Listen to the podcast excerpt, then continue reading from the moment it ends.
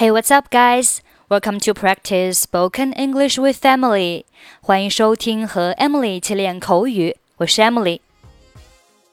今天我们来学习一些在课堂当中会用到的句子。点名，英文该怎么说呢？老师点名通常是为了查看学生有没有按时到。你可以说 do the roll call，或者是 take attendance。 比如说，下面开始点名。I'm going to do the roll call now。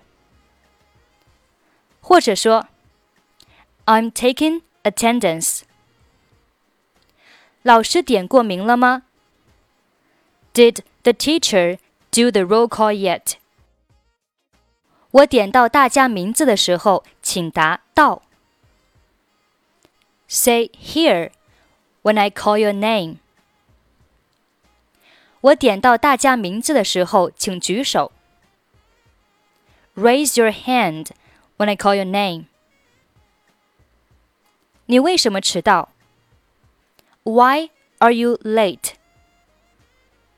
不要再迟到了。Don't be late。上课不要再迟到了。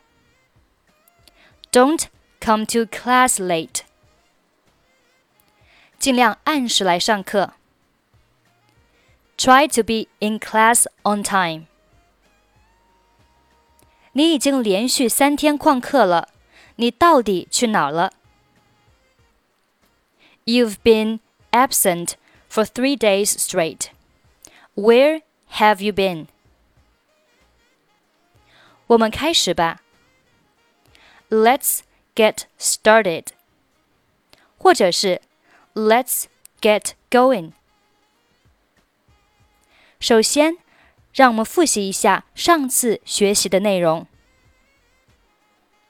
Let's start with a little review from last time。谁知道第一个问题的答案？Who knows the answer to the first question? 谁想第一个来？Who wants to go first? 今天我们将学完这一部分，明天开始学习下一部分。We'll finish this section today and start the next one tomorrow. 我需要大家分成三到四人的小组。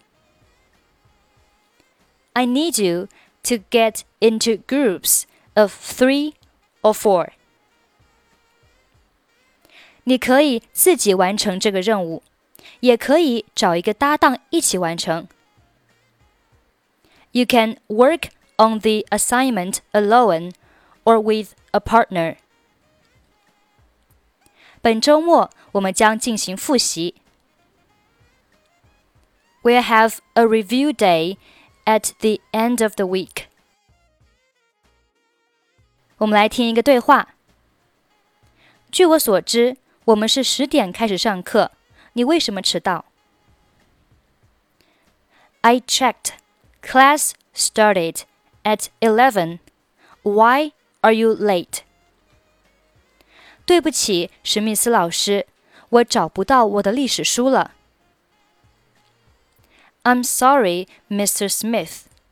I couldn't find my history book. I checked class started at 11. Why are you late? I'm sorry, Mr. Smith. I couldn't find my history book.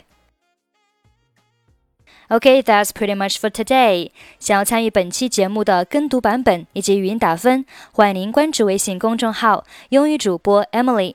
在公众号里回复“节目”两个字即可加入。I'm Emily. I'll see you next time. Bye bye.